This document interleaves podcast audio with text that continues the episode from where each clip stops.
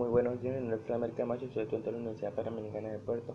En esta oportunidad le vengo a hablar sobre la teoría económica.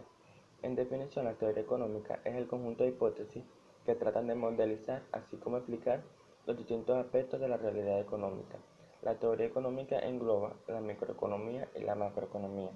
Denominamos teoría económica el conjunto de hipótesis de modelos que tratan de aportar una explicación teórica a los sucesos que ocurren en la economía real.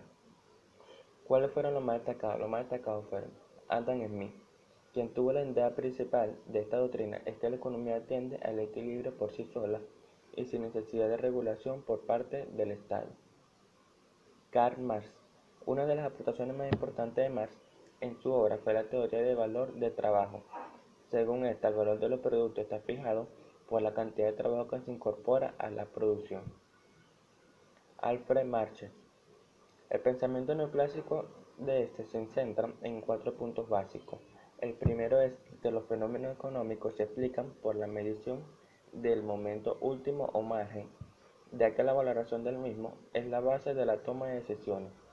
2. Su campo de acción son las unidades económicas individuales, es decir, la microeconomía. 3. Su método de análisis es muy similar al utilizado por los economistas clásicos, abstracto y deductivo. Se parte de lo que se considera una situación ideal de la economía, la libre competencia y a partir de ahí se estudian los demás como variantes. Se tienen en cuenta los aspectos subjetivos a la hora de tomar decisiones económicas. John Maynard Keynes. La escuela keynesiana reconoce que el mercado no es perfecto y que éste tiene fallos en su funcionamiento, por lo que es necesaria e imprescindible la intervención del Estado en la actividad económica para subsanarlos Keynes es el principal precursor del sistema de economía mixta y del estado del bienestar tal y como lo conocemos hoy en día. ¿Quiénes sus propulsores, los más destacados y con, mayor aporte a la ciencia económica?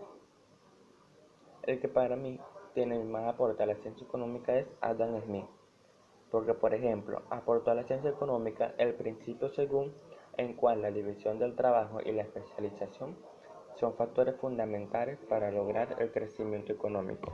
Gracias.